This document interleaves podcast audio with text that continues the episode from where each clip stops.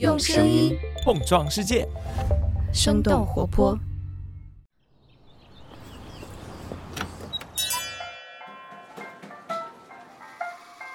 您的生动早咖啡好了，请慢用。嗨，早上好呀！今天是二零二二年的十一月十六号，星期三。这里是生动早咖啡，我是来自生动活泼的梦一，几条商业科技轻解读，和你打开全新的一天。不知道最近你在外卖平台上点奶茶的时候，有没有发现以往经常出现的大额满减不见了，只有那些不痛不痒的满五十或者是满七十减一块，有的品牌甚至是直接取消了满减。这些变化的背后，其实是蜜雪冰城、喜茶、奈雪、茶百道、古茗和茶颜悦色等十个品牌调整了他们的外卖满减幅度。在外卖订单占比越来越高的当下，这些主流茶饮品牌为什么不愿意参加平台的满减活动了？这个茶饮品牌联盟又能够坚持多久呢？我们今天的精解读就与此相关。在这之前，我们先来关注几条简短的商业科技动态。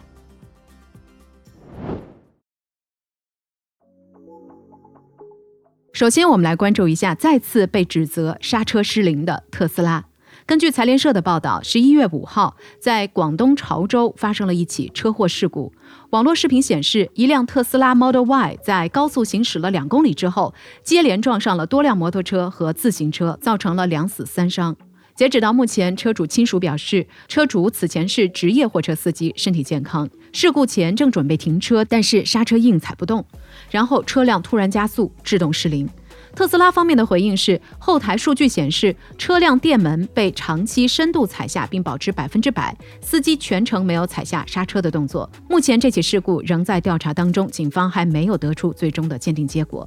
自2020年起，关于特斯拉刹车失灵的事故频繁被爆出。根据晚点类 Post 的报道，仅仅2020年的下半年，国内因为特斯拉车辆突然刹车失灵发生的事故近十起，涉及的车型包括 Model 3、Model X 和 Model S。对于这些事故，特斯拉官方公布的调查结果大多归因于车主踩错刹车。下面再来看看物流企业菜鸟在拉美的最新布局。根据财新网十一月十四号的报道，菜鸟计划在未来三年时间里，在巴西建立九座分拨中心，部署一千组智能快递柜，用于服务跨境包裹、同城配送和外卖跑腿等等业务。截止到目前，菜鸟快递仓配网络已经覆盖巴西全境，本地下单之后，平均两到三天可以送达。圣保罗等等核心城市可以实现次日达或者是隔日达。近些年来，向海外扩张已经成为了众多快递物流公司的选择。根据财新网的报道，除了菜鸟之外，国内多家快递企业进军南美、东南亚和非洲本地的物流市场。其中，顺丰面向东南亚布局，而中通快递已经在六个东南亚国家以及五个非洲国家布局了本土快递业务。接下来，我们共同关注一下苹果搜索引擎的消息。根据 CNBC 十一月十四号的报道，由于搜索引擎团队的核心成员跳槽到 Google，苹果自主研发的搜索引擎项目正在面临着极大的挑战。从二零一八年开始，苹果就在筹备推出自己的搜索引擎，不仅挖来了前 Google 搜索和人工智能的主管，还收购了由前 Google 工程师共同创立的人工智能初创公司 LaserLike。不过，相关业务始终没有关键性的产出。根据 The Information 的报道，苹果想要做出能够与 Google 正面竞争的搜索引擎，还需要至少四年的时间。而关键人物的出走，也极大的增加了实现这一目标的难度。最后，让我们把目光停留在亚马逊。在我们这周一的节目当中，我们提到了亚马逊正在进行成本削减审查，计划砍掉公司利润最低或者是还没有盈利的业务。根据《纽约时报》十四号的报道，亚马逊计划在这一周开始大规模的裁员，可能涉及到上万名企业和技术人员，这也是亚马逊历史上规模最大的一次裁员。在疫情封锁的情况下，消费者更加频繁地选择网上购物，云计算服务也受到了不少企业的青睐，这使得亚马逊走上了大肆扩张的道路。在两年时间里，将他们的员工人数增加了一倍，并且将巨额资金投入到了新项目。然而，今年亚马逊的增长速度放缓到了二十年来的最低水平，无法消化过度投资和快速扩张所带来的成本压力。有分析人士认为，亚马逊选择在美国感恩节和圣诞节的电商销售旺季裁员，也意味着全球经济恶化带给亚马逊的冲击大过于市场之前的预期。以上就是值得你关注的几条商业科技动态，别走开。我们在一条小小的早咖啡动态之后，一起和你来聊聊奶茶品牌们为什么都不想要参与外卖满减了。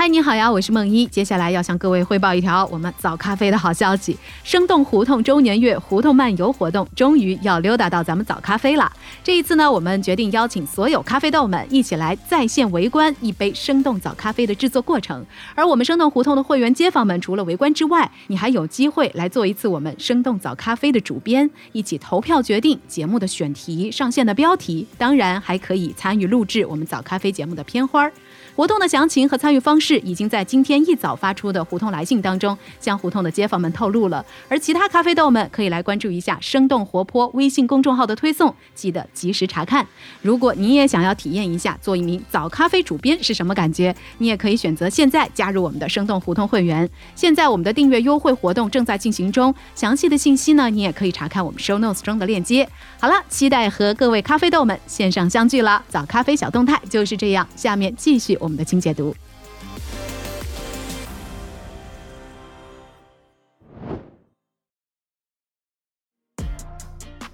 欢迎来到今天的清解读。根据三十六氪的报道，饮品行业的主要品牌蜜雪冰城、喜茶、奈雪、茶百道、古茗和茶颜悦色等等十个品牌旗下的所有奶茶门店，对美团、饿了么的满减幅度进行了调整。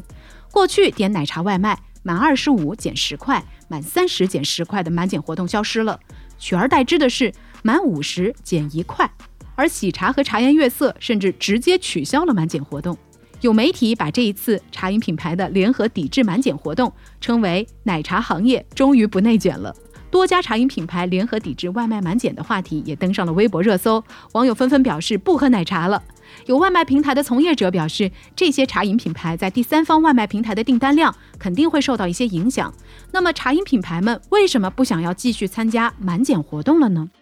原因之一，想要提高奶茶产品的利润率。和到店购买的奶茶相比，外卖订单在原料、人工、水电和房租等方面都没有什么区别，但是却多了外卖平台的佣金和配送费。因此，外卖平台上的订单对于商家来说利润本来就不高，再叠加上满减活动的优惠，就会进一步降低了盈利的空间。外卖平台上的满减和各种优惠券的来源也不太一样，有的是由品牌方来承担，有的是门店在自掏腰包补贴顾客，有的是外卖平台主动找到商家进行的推广活动。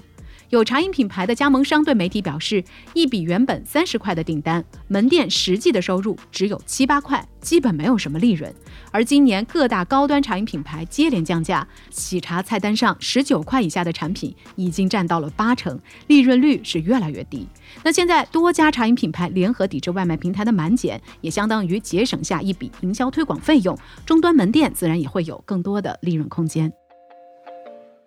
原因之二。为品牌自己的私域引流，外卖是奶茶店一个十分重要的销售渠道。联合的茶饮品牌们不可能完全放弃外卖市场。以这十家品牌当中能够看到财报的奈雪为例，截止到今年的六月，第三方外卖平台的订单收入占比达到了百分之三十六点一，相比去年上半年百分之二十九点一有所增长。所以在抵制外卖平台的满减，另一面是茶饮品牌们在各自的小程序、微信群里发放各种不同类型的优惠券。品牌方自己渠道的外卖订单，不光可以随时控制满减的力度，还省去了分给美团、饿了么等等外卖平台的佣金。消费者通过小程序下单，也能够帮助茶饮品牌建立自己的会员体系。另外，奶茶品牌们集体的竞争对手瑞幸咖啡在这方面也已经走出了一个成功的先例。根据界面新闻的报道，截止到去年年底，瑞幸咖啡活跃用户超过了六千万，其中私域用户已经达到了一百八十多万，每个月入群来抢优惠券的人数还在以六十。多万的速度在新增，而消费者加入社群之后，消费频次、复购人数都有大幅度的提升，相当于每个门店每天可以多卖出八到十杯的饮料。原因之三，与外卖平台争夺话语权。过去几年，外卖平台的佣金一直是消费者和餐饮行业关注的重点。财报显示，美团外卖的佣金比例在百分之十二到十三之间，而根据搜狐科技的报道，商户普遍反映佣金比例大约是百分之二十，而广东省餐饮服务行业协会所举出的商户案例佣金更是达到了百分之二十六。针对不同的商户，外卖平台的佣金比例并不固定。往往大型餐饮连锁集团，比如说麦当劳、肯德基、海底捞等等这些品牌的门店数量比较多，外卖订单的占比不高，而且又有自己的小程序、App 等等渠道，能够和外卖平台议价。窄门餐饮的数据显示，抵制外卖满减的十个茶饮品牌，在全国范围内加起来的门店数有五万六千多家，是肯德基的六倍多。这些茶饮品牌联合起来，使得外卖平台买奶茶这件事儿变得不那么划算了，可以向美团、饿了么来施加压力，为自己争取更多的利润。不过，现实情况是，这一次多家茶饮品牌抵制外卖平台满减的联合行动，各方的想法其实并不太一致。消费者、品牌方、加盟店以及外卖平台都有各自不同的考虑。那么，在联合抵制外卖满减的行动上，奶茶店们可能会遇到什么样的困难呢？困难之一，消费者对于变相涨价的不认可。对于经常通过外卖点奶茶的人来说，买不到大额满减的低价奶茶，相当于茶饮品牌的变相涨价。有人还认为，茶饮品牌并不是在对抗外卖平台，而是在针对消费者。而且，对于奶茶这种消费频次并不算低的商品来说，购买者往往对于价格更加的敏感，涨价会被消费者解读为品牌在试图转嫁上涨的原材料和运输成本，造成消费者对于品牌的信任危机。在最近一年，头部奶茶品牌都在降价的背景之下，消费者认为奶茶价格会越来越便宜，十家茶饮品牌的外卖价格反而变贵了，这也超出了一些消费者对于奶茶价格的预期。困难之二，加盟商终端门店自己烧钱补贴。这十家品牌里，对各自门店的控制力并不相同。像喜茶和奈雪等等以直营门店为主的品牌，终端门店自主行动的空间不大，往往可以比较好的执行来自总部的指令。而蜜雪冰城、古茗、沪上阿姨这些以加盟方式为主的品牌，对门店的控制要比直营模式更弱，门店的加盟商们也有一定的自主决策空间。所以，品牌们在考虑联合抵制满减的同时，更多的是从品牌整体考虑的。而加盟店自负盈亏，要在市场上和其他品牌的门店直接竞争。同一品牌的不同加盟商甚至会有不同的想法。根据三十六氪的报道，有的加盟商认为外卖平台的订单没什么利润，现在可以减轻门店的经营压力；而持相反观点的加盟商认为，不额外加优惠券就会损失流量和客源，所以他们会自己来设置其他类型的优惠券。困难之三，行业联盟在竞争中破裂。这十家联合抵制外卖满减的茶饮品牌加起来有五万多家门店了。然而，根据界面新闻发布的《二零二一新茶饮报告》，全国范围内新茶饮的门店数量接近三十八万家。除了参与到联盟的品牌，市场上还有一点点 Coco d u c KOI 等等品牌，更不用说下沉市场当中的那些中小品牌了。所以在联盟内部，这十家品牌依然是竞争的关系。就在这个月的月初，一直坚持走直营模式的喜茶也确认了他们开放加盟的消息，表示将会在非一线城市开拓市场。有媒体报道，古茗和茶百道也计划用价格战的方式联合来抵抗喜茶的加盟店。在新茶饮市场之外，消费者的饮品选择还有咖啡。瑞幸咖啡在财务造假危机之后，凭借着生椰拿铁等等多款爆品走出了泥潭。星巴克也计划未来三年的时间在中国增开三千家的门店。Manner 等等品牌无一不在快速的扩张。那聊到这儿了，也想来问问你，你会因为没有满减就不喝奶茶了吗？你现在除了奶茶，还经常喝什么样的饮品呢？欢迎你在我们的评论区和我们一块儿来聊聊。好了，这就是我们今天的生动早咖啡。那我们在这周五一早再见啦，拜拜。这就是今天为你准备的生动早咖啡，希望能给你带来一整天的能量。如果你喜欢我们的节目，欢迎你分享给更多的朋友。这会对我们非常有帮助。同时，你也可以在公众号和微博搜索“生动活泼”，“